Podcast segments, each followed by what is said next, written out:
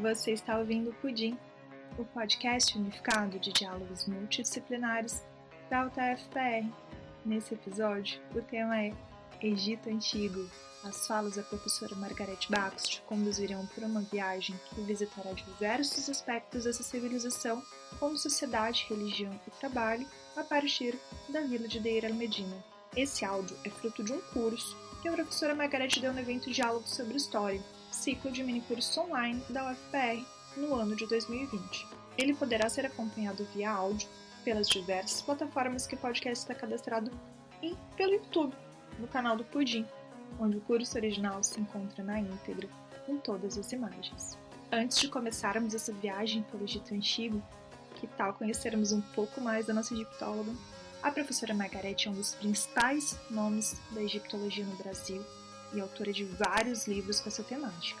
Ela possui graduação em História pela Universidade Federal do Rio Grande do Sul, doutorado em História pela Universidade de São Paulo e tem pós-doutorado pelo University College London. É professora sênior do quadro permanente de docentes da pós-graduação da Universidade Estadual de Londrina. Ela passou a desenvolver pesquisas sobre egiptologia e egiptomania a partir de 1995, estudando especialmente as contribuições de Yaroslav Selim e a cidade de Deir el-Medina, no Egito. Tem um bom episódio. Uh, estou muito feliz por participar deste ciclo de mini cursos online da Universidade Federal do Paraná. Agradeço a Nath Belmaia pela sua orientação no encaminhamento do meu plano de trabalho. Agradeço também aos organizadores do evento pela aceitação do plano. Eu pretendo discutir três aspectos fundamentais desta apresentação. O primeiro, o contexto de fundação da vila de Deir el-Medina, nas margens de Tebas, no Alto Egito, abandonando o sul né, com as suas pirâmides monumentais para fins de enterramento em Mênfis. Segundo ponto, pretendo discutir como aparecem relações de sensibilidade familiares nas fontes que nós temos de Eno Medina. E, finalmente, o último ponto que eu acho muito importante, porque eu estou me inserindo nele, é a valorização dos idosos. Ah, então, o título que eu dei para esta apresentação é Deir El Medina, uma vila além das pirâmides, que bate, então, com o primeiro objetivo, que é discutir a passagem da capital do Egito, da região de Mênfis para a região de Tebas. E é, para apresentar esse tema, eu trouxe este senhor que vocês estão vendo. É um deusinho egípcio, muito pouco conhecido na atualidade, mas extremamente popular no tempo dos antigos egípcios. Ele veio da região da Núbia, provavelmente ele veio com alguns trabalhadores, e ele se tornou imensamente popular entre o povo que morava em Deir Medina. Não apenas os trabalhadores, mas as famílias, porque a grande qualidade desse deusinho, bom, são duas grandes qualidades desse deusinho. A primeira é que ele é sempre muito engraçado como essa pose, que ele está ali, com a língua de fora, olhando para a gente. Então, ele, colocado na entrada das casas, ele provocava o riso das pessoas. E era isso que tornava ele muito simpático.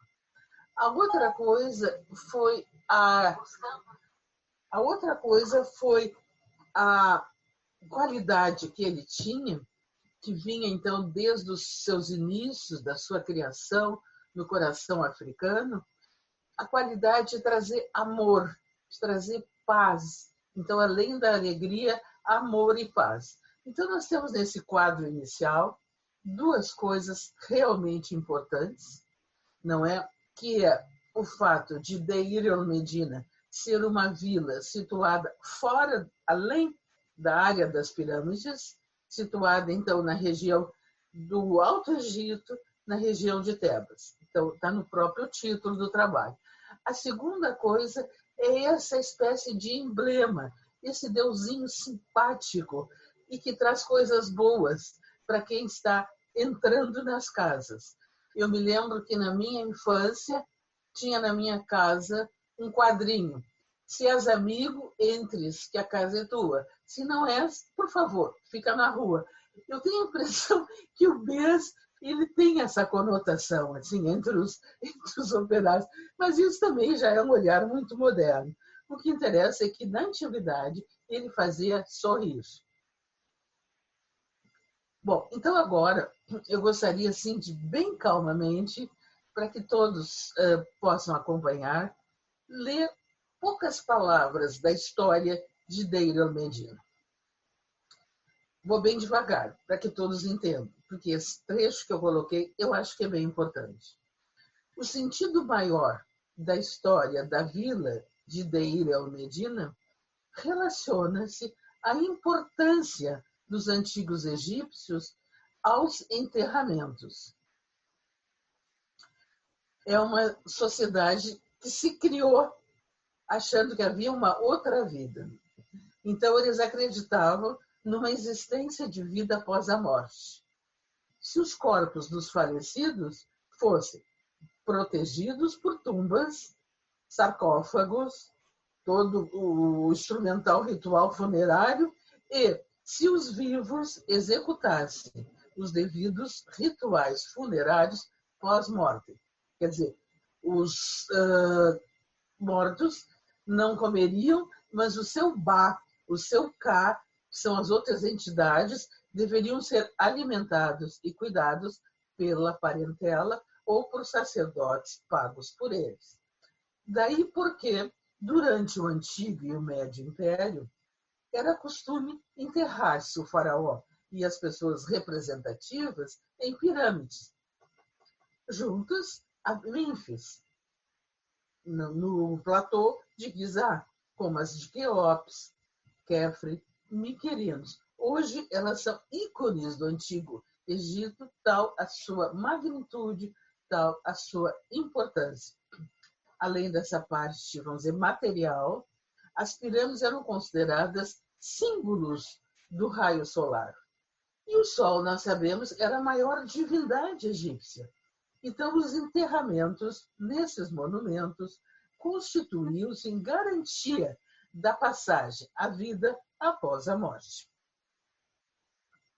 Bom, aqui nós temos que, quando se fala em Egito, não dá para deixar de colocar um que outro hierógrafo, porque afinal a gente é uma manutenção, né? nós estamos defendendo a cultura antiga.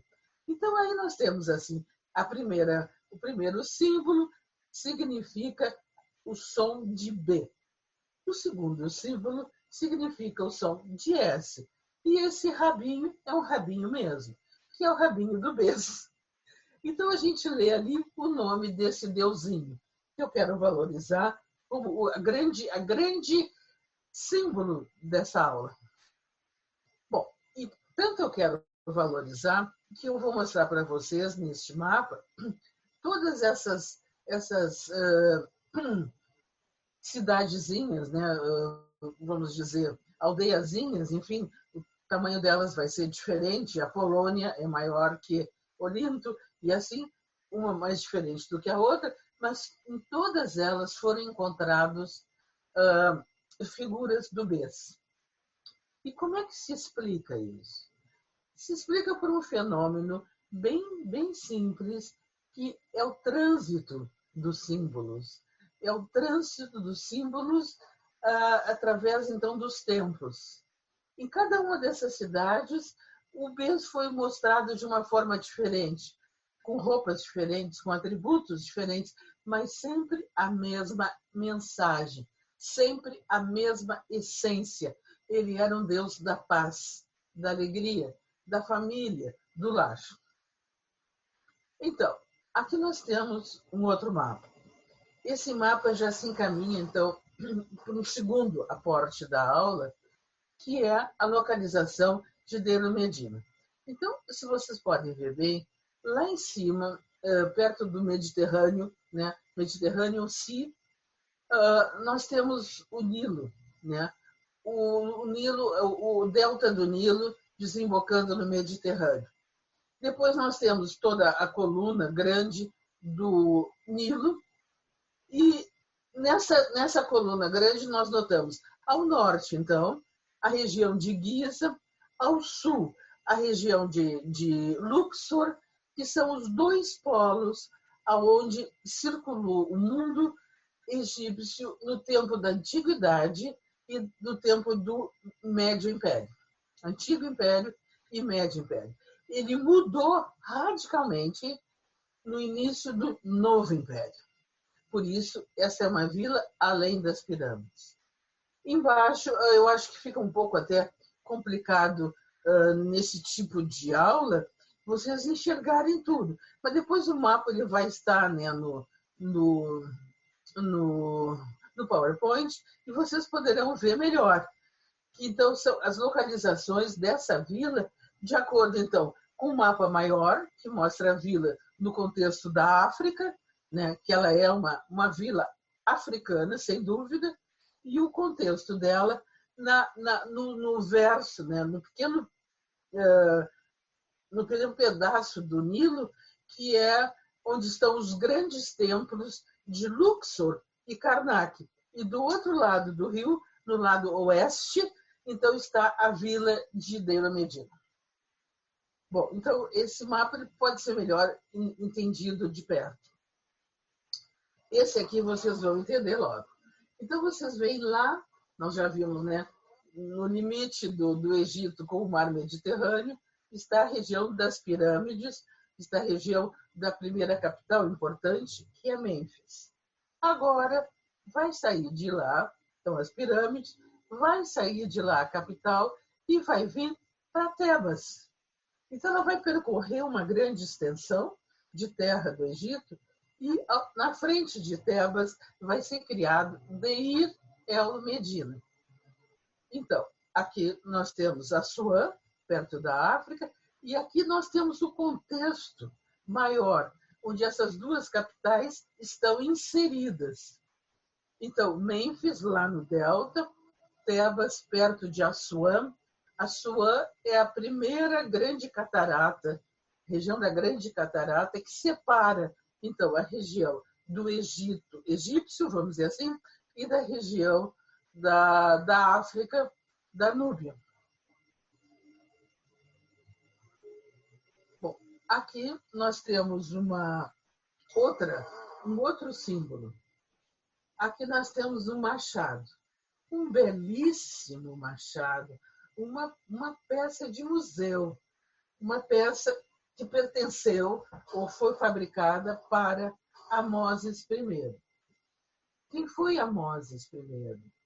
Foi um dos príncipes tebanos que conseguiu organizar a população do Egito e armar, então, a expulsão de um povo que, por dois séculos, dominava o Egito, que foram, então, os Ixos.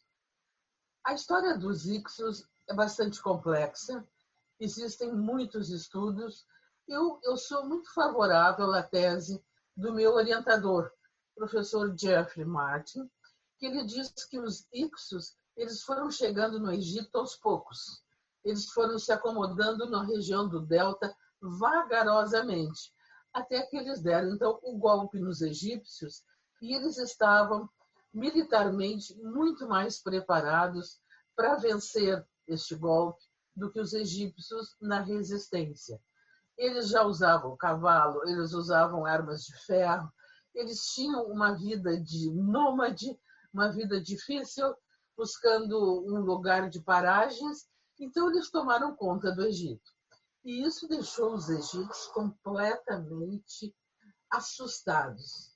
Como é que isso podia acontecer com o Egito? Com toda a sua história de grandeza, de supremacia na área, como isso podia acontecer.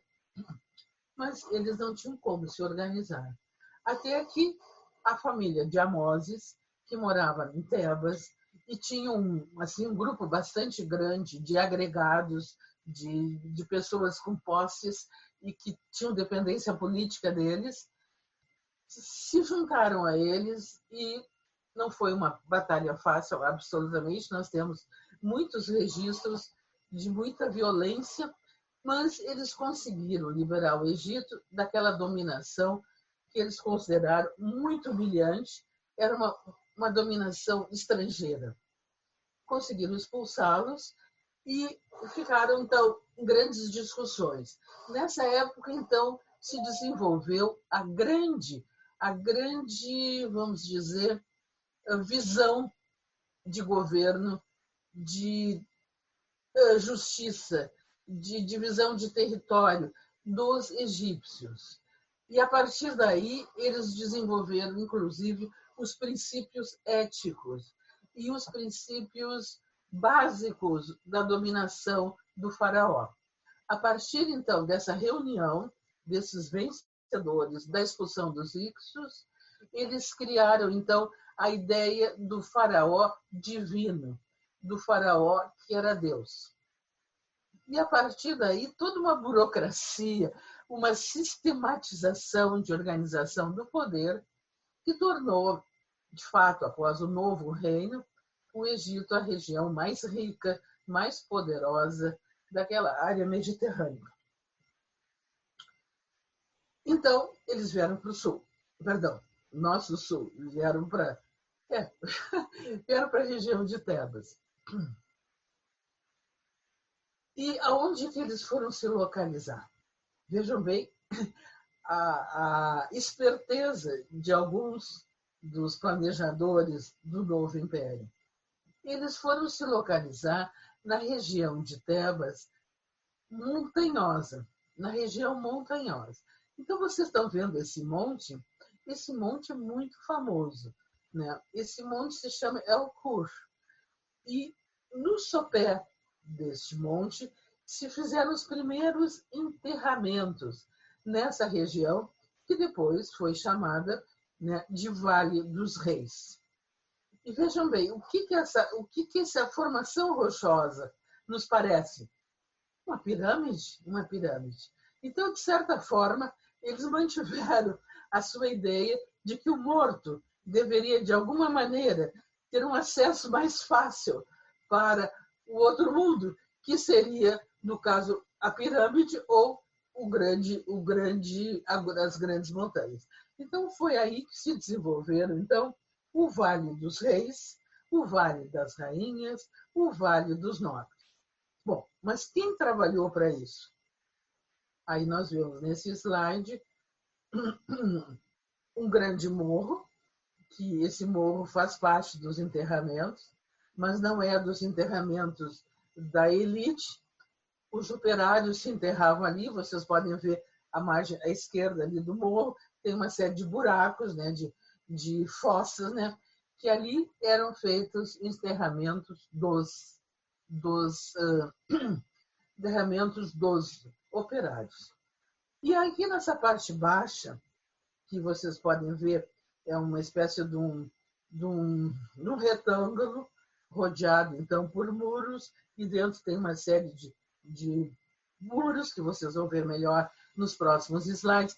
Ali era um lugar aonde os próceres do Egito né, decidiram, os vizires, os, os, os grandes uh, mercadores do Egito, decidiram que seria uma vila para os trabalhadores. E por quê? Por que trabalhadores? Porque neste lugar onde eles foram, teriam que ser construídas, então, as tumbas. Estão lembrados? No início eu li aquele trechinho.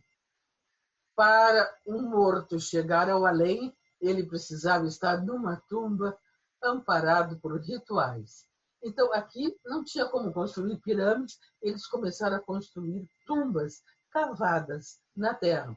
Algumas tumbas chegam a ter três, quatro lances para baixo, para poder colocar toda a riqueza que se colocava para acompanhar a viagem do faraó, das rainhas, dos nobres para o outro mundo. Bem, então aqui, ó, nós estamos vendo mais um detalhe. Vocês querem vocês, ó, vou passar de novo esse aqui, ó. Aí está o, o, o lugar, o retângulo onde ficavam as casas. Aqui estão os restos das casas. E depois eu vou contar para vocês sobre a história da vila. E da vila restou assim maravilhas, peças de museu. E para onde que elas foram? Para os museus, evidentemente. E aqui ficou só o que restou da arquitetura, que era uma arquitetura feita com tijolos de adobe, ou seja, muito frágeis e que ao redor dos séculos foram se desmanchando, foram caindo. E alguns deles também foram levados pelos próprios uh, viajantes que passavam por ali, que precisavam daquilo para construir as suas casas. Então, a, a vila ficou dilapidada. Mas antes disso, então, vamos ver um pouquinho da história da vila, né? Aqui, de novo, os hieróglifos, porque ninguém né, pode entrar em contato com os egípcios e não se apaixonar pelos hieróglifos. Então, umas noções básicas todo mundo tem que ter. E essa é uma das coisas que eu aprendi logo. A primeira figura é um cidadão, né, uma pessoa que está segurando uma paleta com tinta vermelha e com tinta branca. Ora, preta, preta e vermelha. Ora, quem é esse cidadão? É o escriba. E ele é o principal inquilino dessa vila dos, dos, dos operários. Ele é o mais importante. Então, o Secheta em primeiro lugar. M, perdão, essa corujinha, ela representa M. E no lugar de uma corujinha, ela está representando aí uma preposição. Então, Seche, o escriba, M, na, isso aqui é um troninho da Isis, e atrás é uma casinha, em cima é um, é um, é um determinativo de palavra feminina, é, significa no templo. É uma, é uma construção de sinais que significa o tempo, templo, quando tem seguido, então, esses outros dois traços, com o solzinho no meio, que significa, então, justiça. Então, Secher, no templo da justiça. Ou pode ser também a tradução verdade, no templo da verdade. Esta é como os, os uh, egípcios chamaram este lugar. E nesse lugar, eles construíram muitas coisas.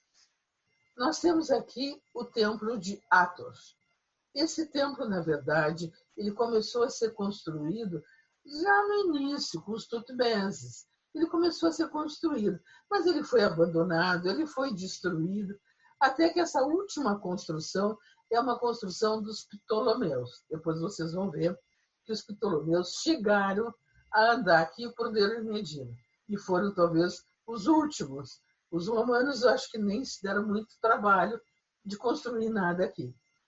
Então, esse templo de Ator, ele também homenageava a deusa Maat, que era uma deusa extremamente importante na organização egípcia, porque era Deus, então, da justiça, a justiça superior do faraó. Bom, então, aqui eu fiz uma linha de tempo, porque assim como não se pode estudar o Egito sem se preocupar um pouquinho, pelo menos, com os hieróglifos, o historiador não consegue né, se desgrudar completamente de uma boa linha de tempo. Né? Então, nós temos aqui uma linhazinha bem simples, que é só para vocês entenderem um pouquinho esse, esse esquema de construção, abandono de Derlo Medina, que, na minha opinião, é um dos lugares mais importantes do Egito.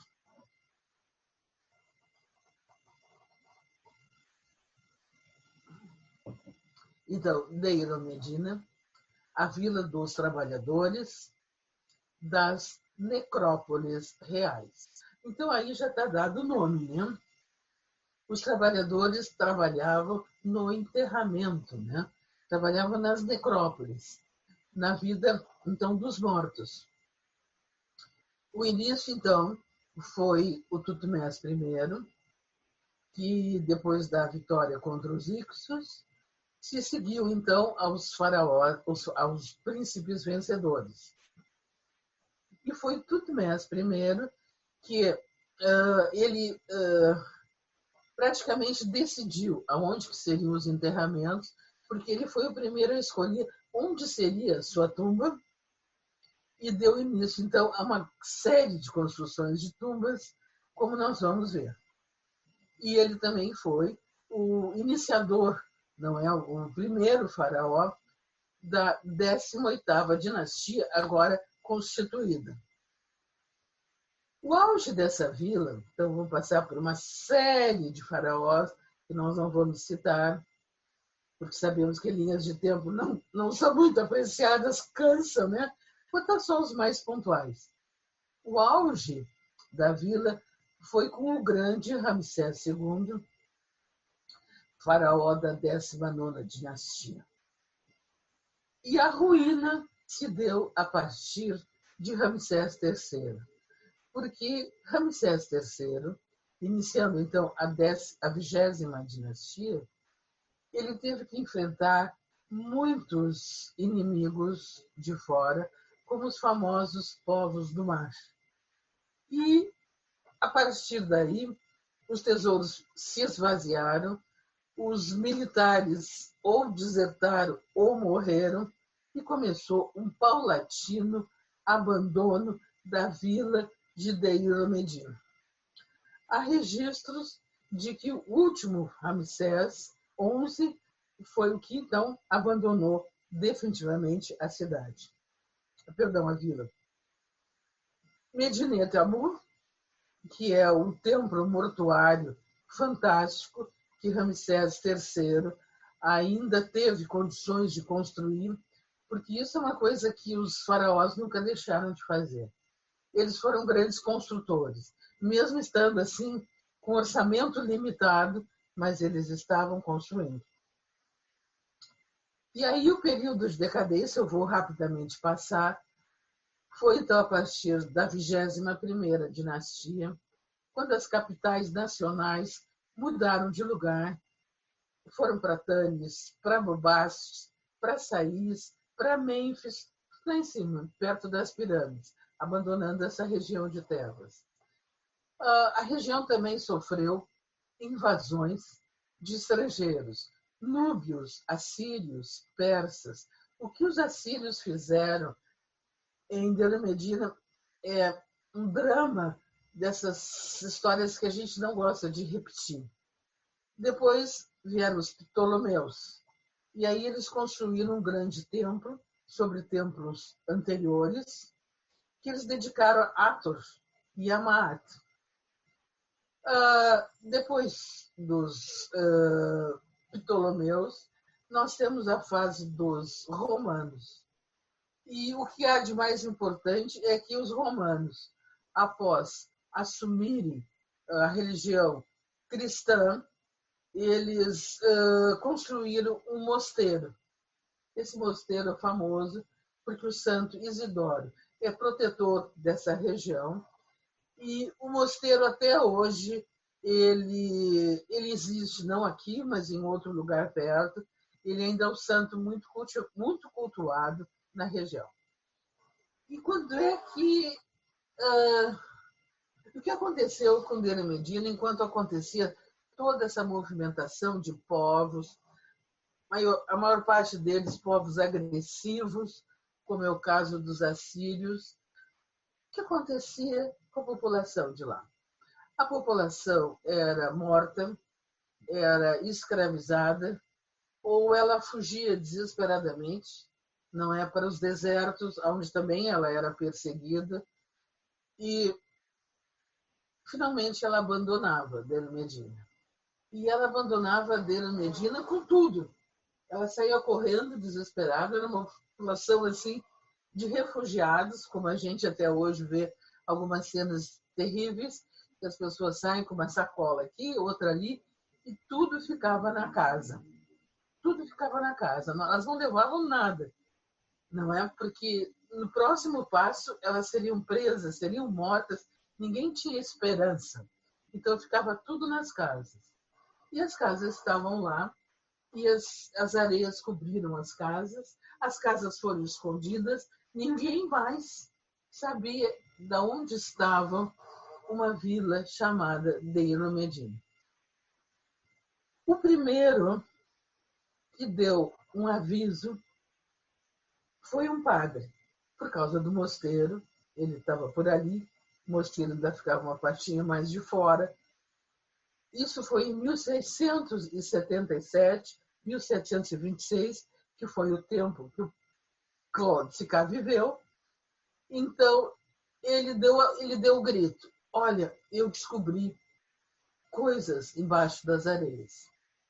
E aí, eu não preciso, eu não preciso contar para vocês, a vila passou a ser o alvo, não é, de todos os caçadores de tesouros que já existiam, que já existiam e começaram então a escavar na vila e a roubar tudo que eles podiam para vender para os museus, para vender para os turistas, que já existiam turistas, porque o grande chamariz do Egito eram as pirâmides.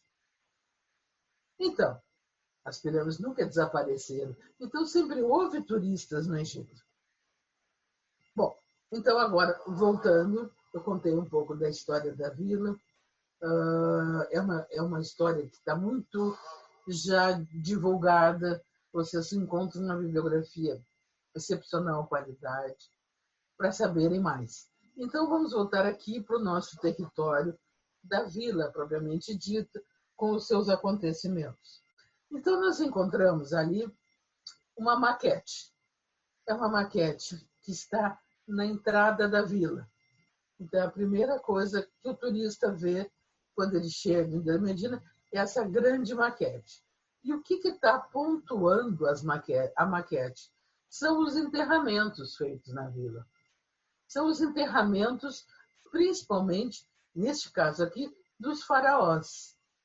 Então, eu, eu falei para vocês que era na entrada da vila, mas é, esqueçam, isso aí é na entrada do Vale dos Reis. Então, na entrada dos Vale dos Reis tem essa maquete. E aí, quando a gente entra, a gente tem, então, eh, conhecimento dos que estão enterrados lá. Agora, eu vou sair um pouquinho do Vale dos Reis para explicar aonde que o Vale dos Reis está. O Vale dos Reis está, então, na região de Tebas, a região lá longe de Mênfis, aonde os egípcios foram se refugiar das invasões exteriores. Então, aqui nós temos à direita, temos o Nilo aqui. À, à esquerda do Nilo é onde o sol se põe, é o lugar dos mortos. Aqui é o leste, onde o sol nasce, é o lugar dos vivos.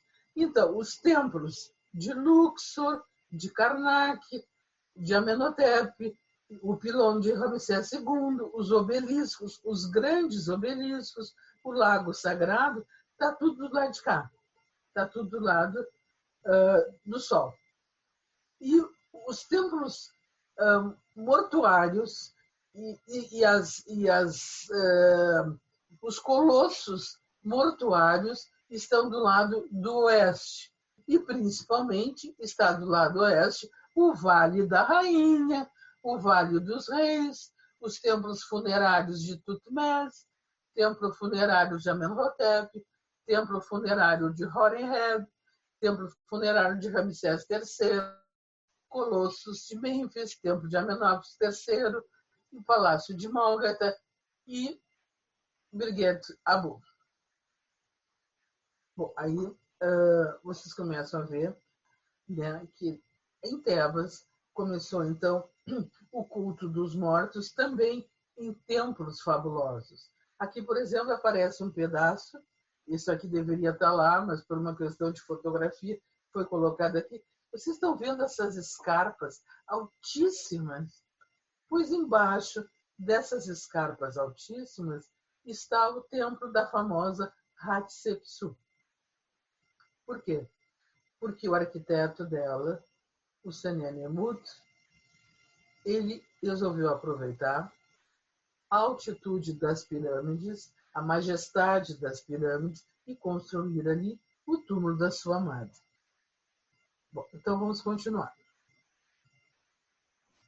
Bom, a equipe de trabalhadores que foi formada nessa região uh, de Del Medina era muito grande e era muito organizada, era muito sistematizada. Eles eram divididos em duas turmas, a turma da direita e a turma da esquerda.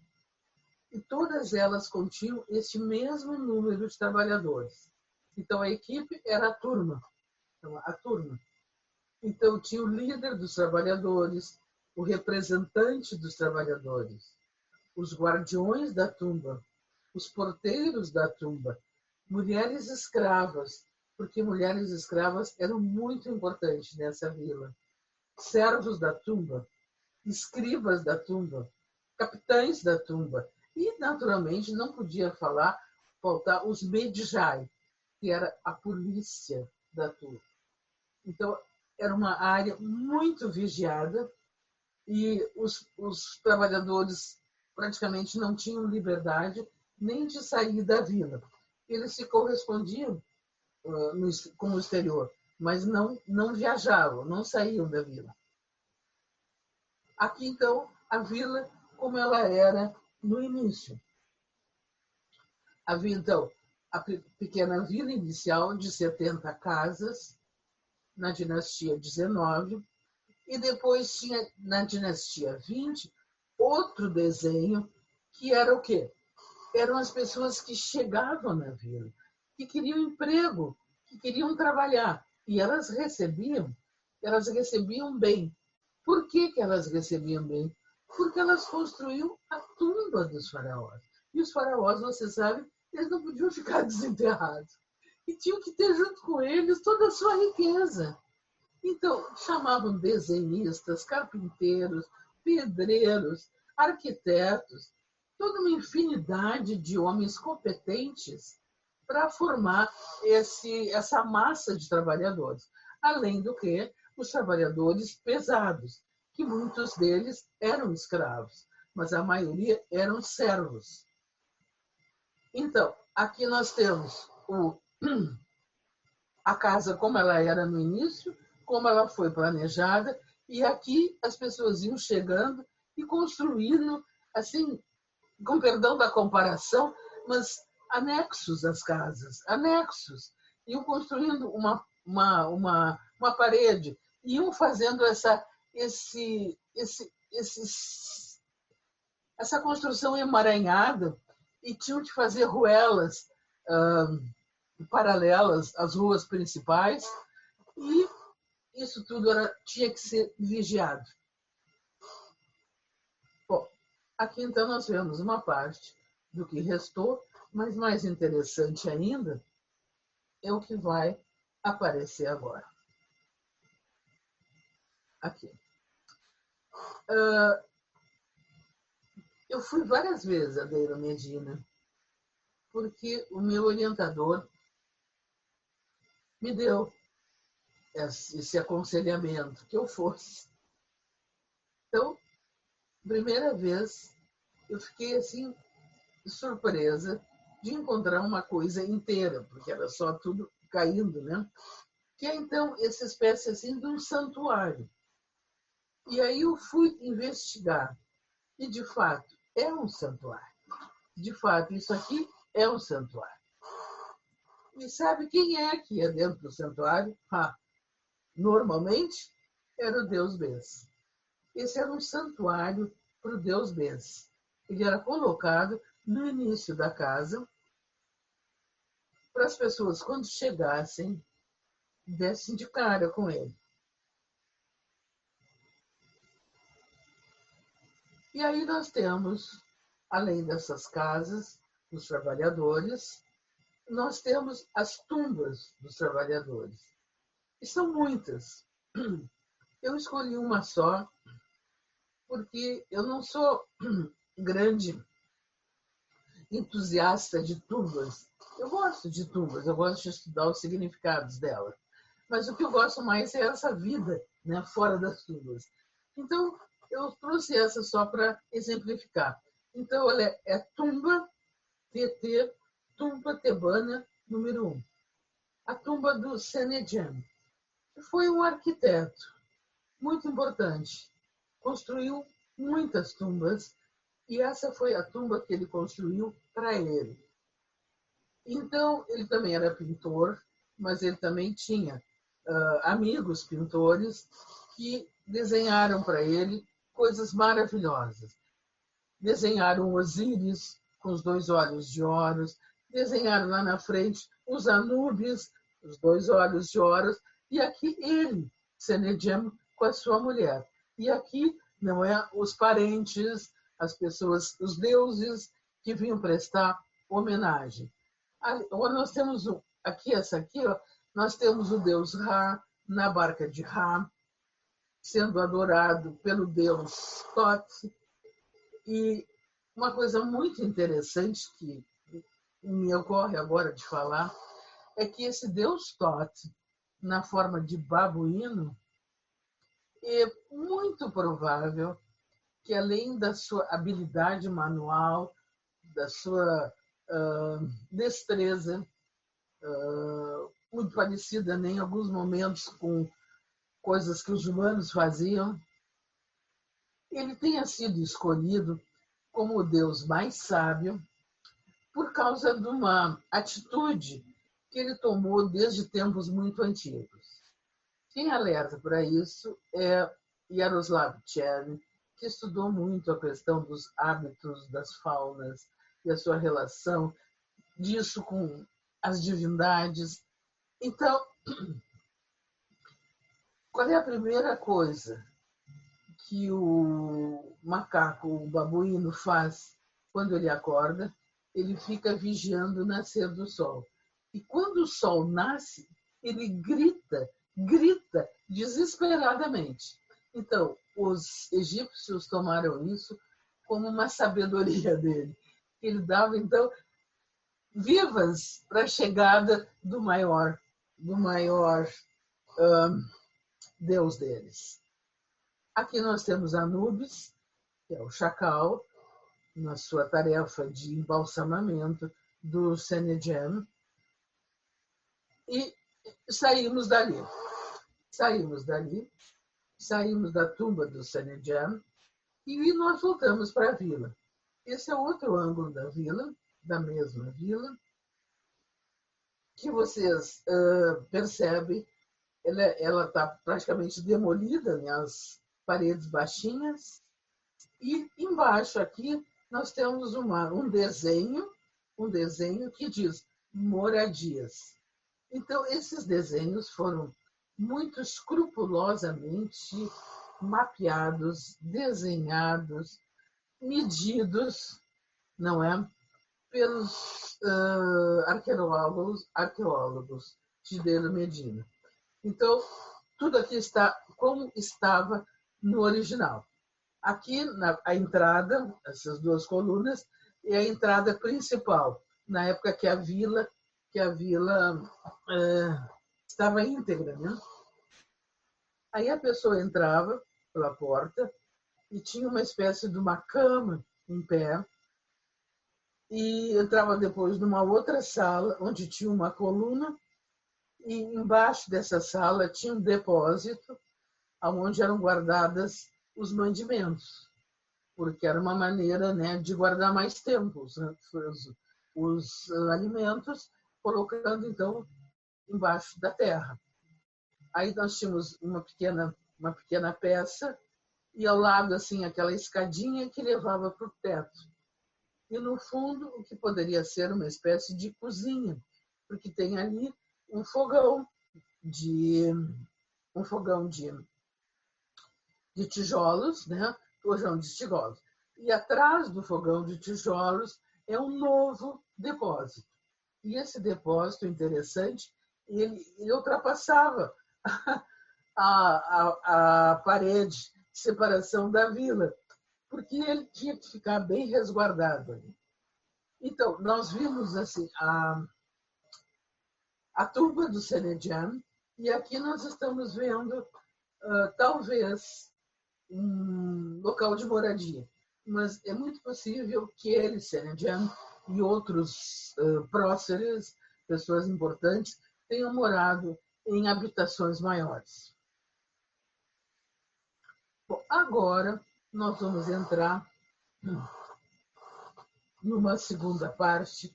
Né? Até agora eu estive colocando, eu estive colocando o aspecto de fundação da vila, né? a sua história, e agora eu vou entrar numa outra parte da nossa, do nosso encontro, que são as sensibilidades familiares.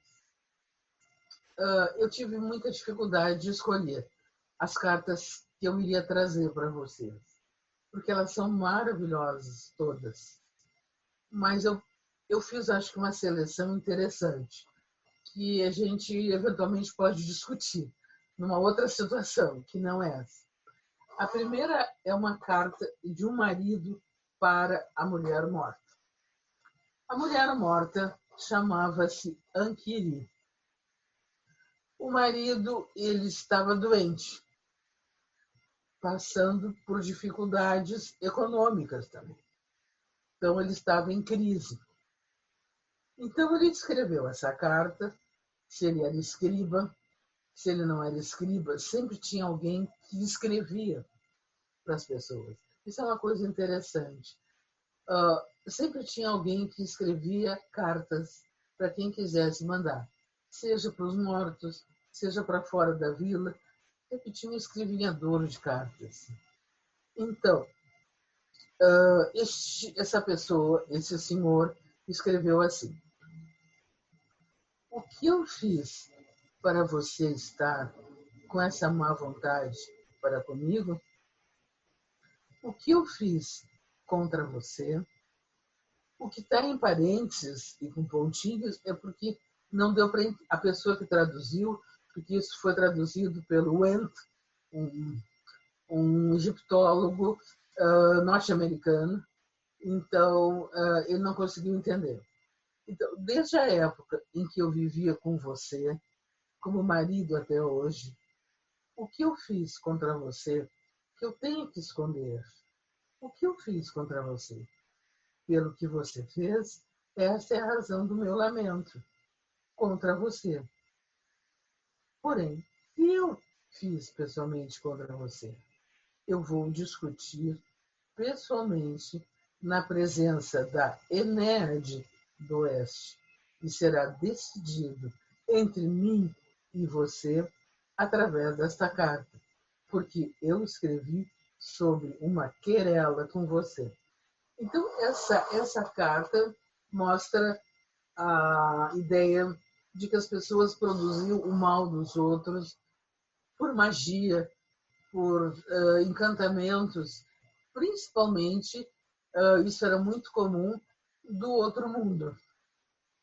Então, isso era uma coisa que todos sabiam que eles tinham que tratar bem aos seus mortos, porque os seus mortos não estavam completamente mortos.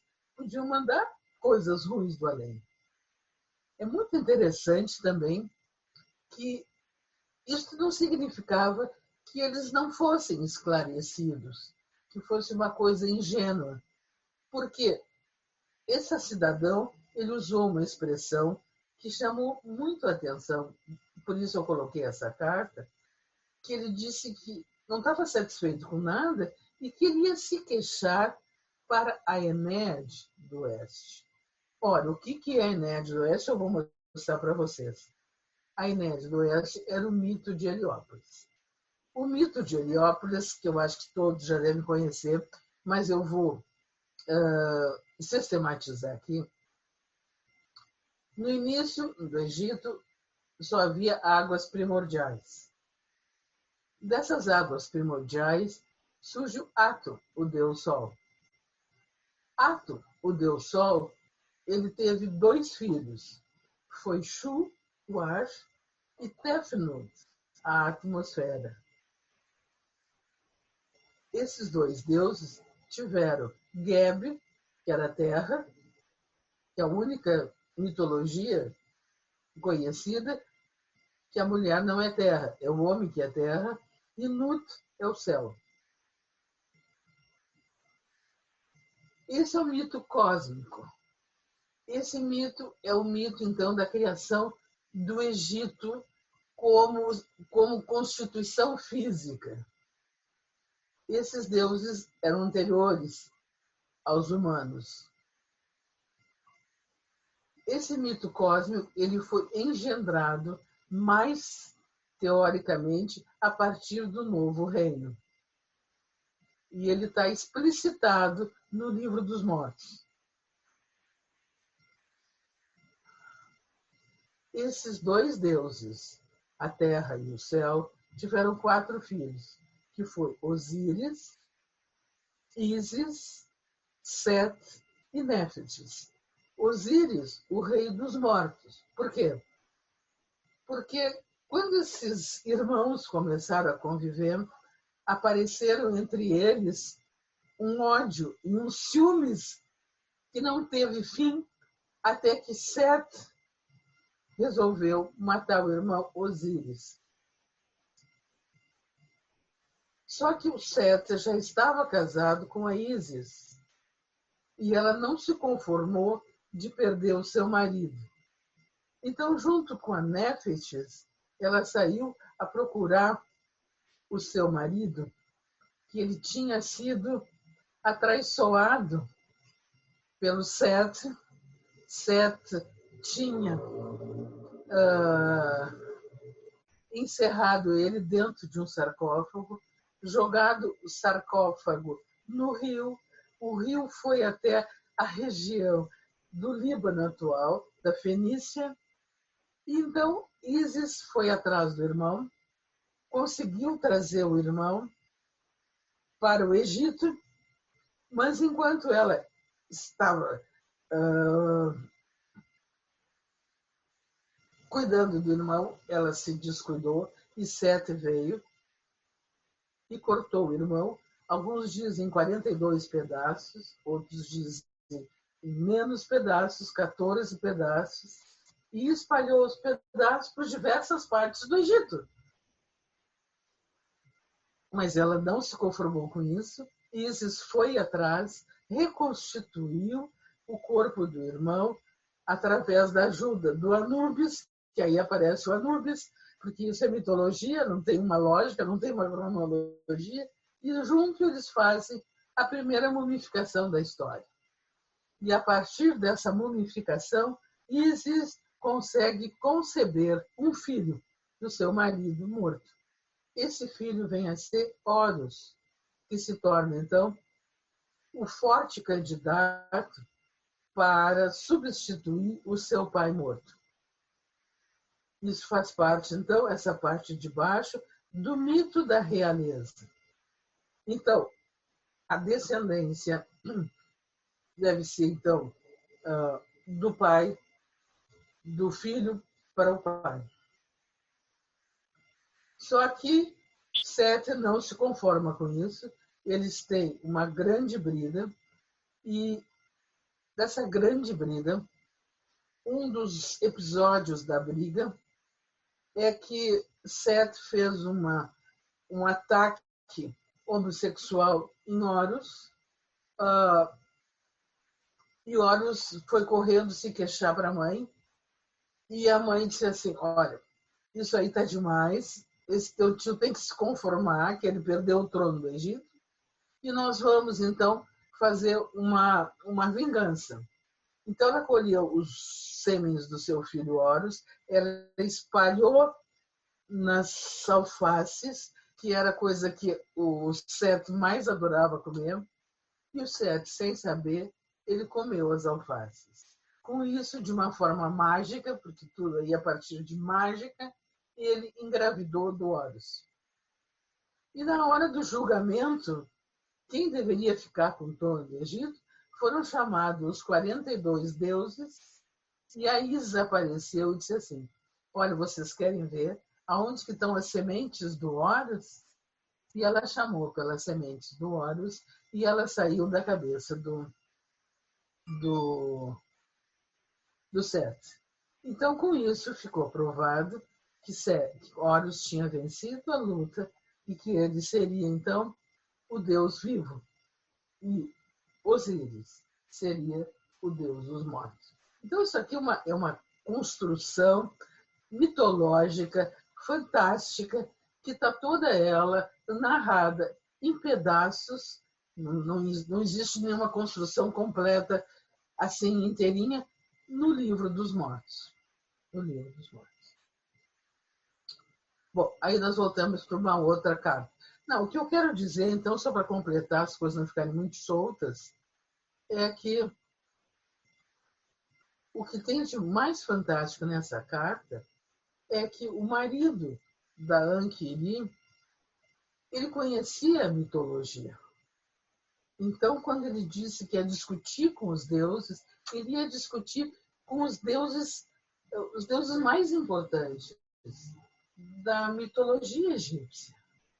Não eram deuses, assim como nós vamos ver daqui a pouco, deuses populares. Eram os deuses mais importantes, era Osíris, era Ísis, eram os deuses criadores do mundo.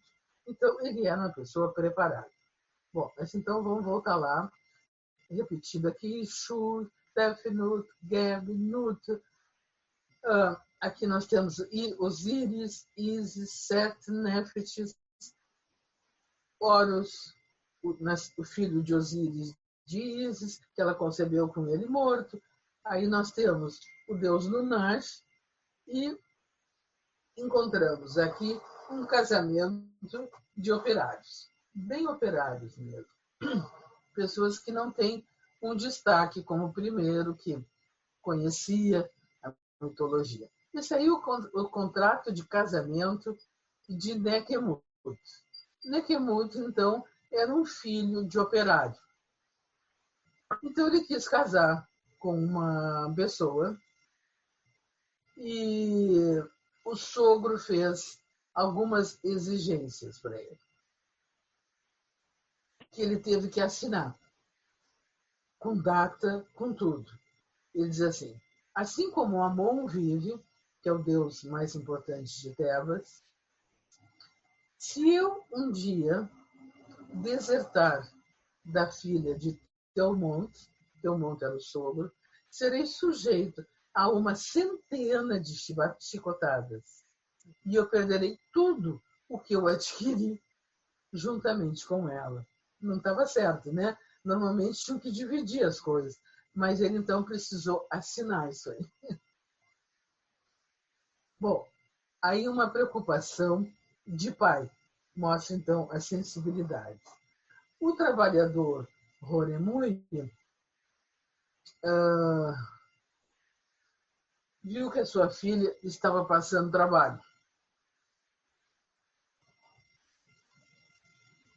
Que o seu marido, o trabalhador Baque, estava ameaçando de jogar ela fora de casa. Então, ele mandou uma carta para a filha. Se o trabalhador Baque lhe jogar fora de casa, eu tomarei uma atitude. Quanto à casa, esta é a que pertence ao Faraó. Mas você pode habitar na antessala do meu depósito, porque fui eu quem a construiu. Ninguém no mundo pode tirar você daqui. Então, essa carta eu achei fabulosa, porque ela, ela ela aventa né, a possibilidade da pessoa, por ter construído uma parte da casa, aquela casa ser dela. Porque, teoricamente, na terra do faraó, tudo pertence ao faraó. Aqui nós temos uma ostraca. Ostraca é um pedaço de, de pedra calcária que os escribas usavam para fazer desenhos. E aí nós temos então uma mulher agachada, uh, soprando, provavelmente, para fazer o fogo pegar.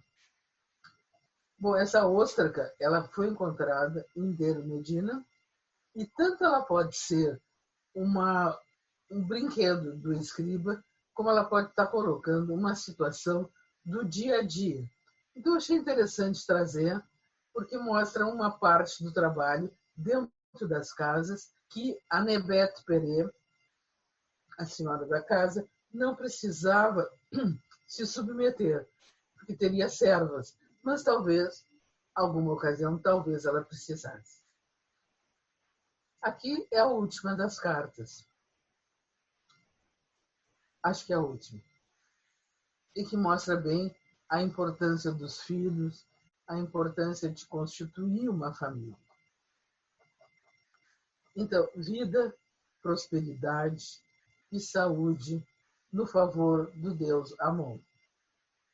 Amon-Ra, rei dos deuses, seu bom senhor, todos os dias. O que significa que você está em tão péssimo mau humor que nenhuma fala de ninguém entra nos seus ouvidos? Como consequência do seu ego estar tão inflado? Você não é um homem se for incapaz de engravidar sua mulher como seus companheiros. Outro assunto. Você abusa excessivamente explorador. Não dá nada a ninguém. Aquele que não tem filhos adota um órfão para criar. Toma a responsabilidade de pôr água nas mãos deles. Então, esse, essa carta ela fala de um hábito que a gente sabe que havia entre os egípcios da adoção. Aqui nós temos então um outro rabisco de escriba, também numa óstraca, quando a gente vê então uma senhora, essa já está com roupa vestida, que leva uma criança no colo, leva outra pela mão, está seguida por outra, e não se entende bem o que aqueles sinais querem dizer. Mostra apenas a mulher no cuidado das crianças. Bom, aqui é a minha parte predileta. É muito difícil eu, eu organizar uma, um seminário, uma aula, eu não trate dessa situação. O que, que nós vemos ali é uma pessoa, talvez um homem, porque tem uma tanga, que está caminhando com a ajuda de uma bengala. Está escrito ali Yahoo, Yahoo, e embaixo está escrito, isso aqui na transliteração, e aqui está escrito nos hieróglifos. Então, uma peninha, o A e o Yahoo. Então, o que significa isso? É uma pessoa velha. E agora nós vamos, encaminhando para o final da aula, tratar de uma pessoa velha.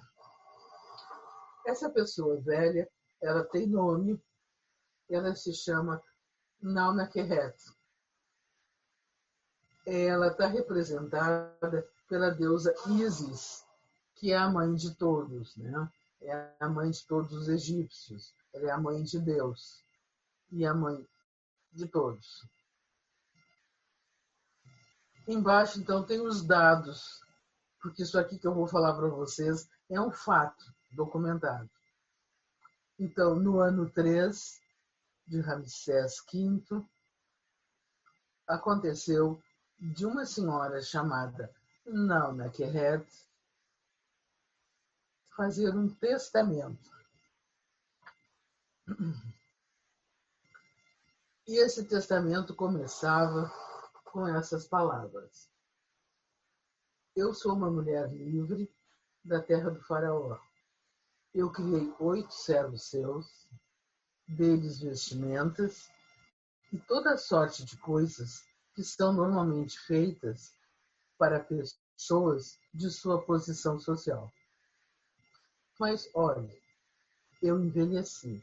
E olhe, eles não estão cuidando de mim na minha vez. Quem deles tenha me ajudado, a ele darei meus bens. Mas quem não tem me dado nada, para ele eu não darei meu bem. Essa, esse, esse, esse testamento, ele foi em julgamento e toda a decisão da Naunekeret foi avaliada por um tribunal de 14 operários e tudo que ela queria foi feito. Mostra, então, na minha opinião, uma valorização dessa idosa. Não sei se seria uma valorização de todas as idosas, porque Nauna Kerret era uma pessoa importante na vida da Medina. Mas, pelo menos, é, uma, é um indício de que uma senhora de idade foi ouvida. Bom, aqui para terminar, eu achei importante colocar as três divindades mais importantes de Deira Medina. Nós já falamos né, nas, nas divindades da, do Heliópolis, já falamos de Amon, e agora eu queria, só para terminar, dizer que um dos, uma das divindades mais importantes era o próprio faraó Amenófis I, que iniciou o novo reino, e a sua esposa, a rainha Nefertari. Uh, outro deus importante era Metzeger, que é uma cobra, que é, é uma cobra muito comum, não é, no Antigo Egito, e muito comum, em especial, no deserto, e muito mais comum ainda na vila de Deiro Medina. Então, eles tinham muito medo dessa cobra, e ela era silenciosa, então o apelido dela ficou a ela que ama o silêncio. E aqui o nosso querido Bess. Bom, agora, para encerrar mesmo, eu estou trazendo uma figura que me é muito querida, que é o professor doutor Geoffrey Martin, que foi quem me recebeu no Universo College, me acolheu me deu muitos ensinamentos, me deu essa vila de Medina como um alvo de pesquisa e eu nunca mais abandonei desde mil, desde 89, desde 89, desde 1889, quando eu fui a primeira vez lá. O nosso encontro se deu junto à pirâmide de Djoser, a pirâmide escalada. E depois que a gente se encontrou aqui, porque ele sabia que eu ia, mas a gente se encontrou mesmo no, no assim no, no, no deserto. Aí ele nos convidou, meu marido estava junto, a gente foi visitar a, a tumba que ele recém tinha descoberto do Horemheb. Eu quero dizer para vocês, com muito orgulho, que ele foi a pessoa que deslindou o mistério após a morte de Tutankhamon.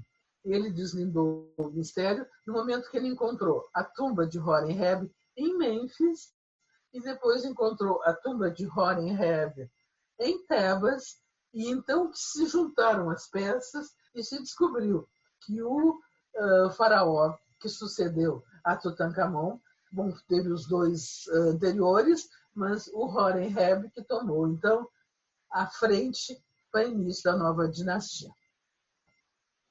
Bom, então, eu, acho que nós terminamos por aqui.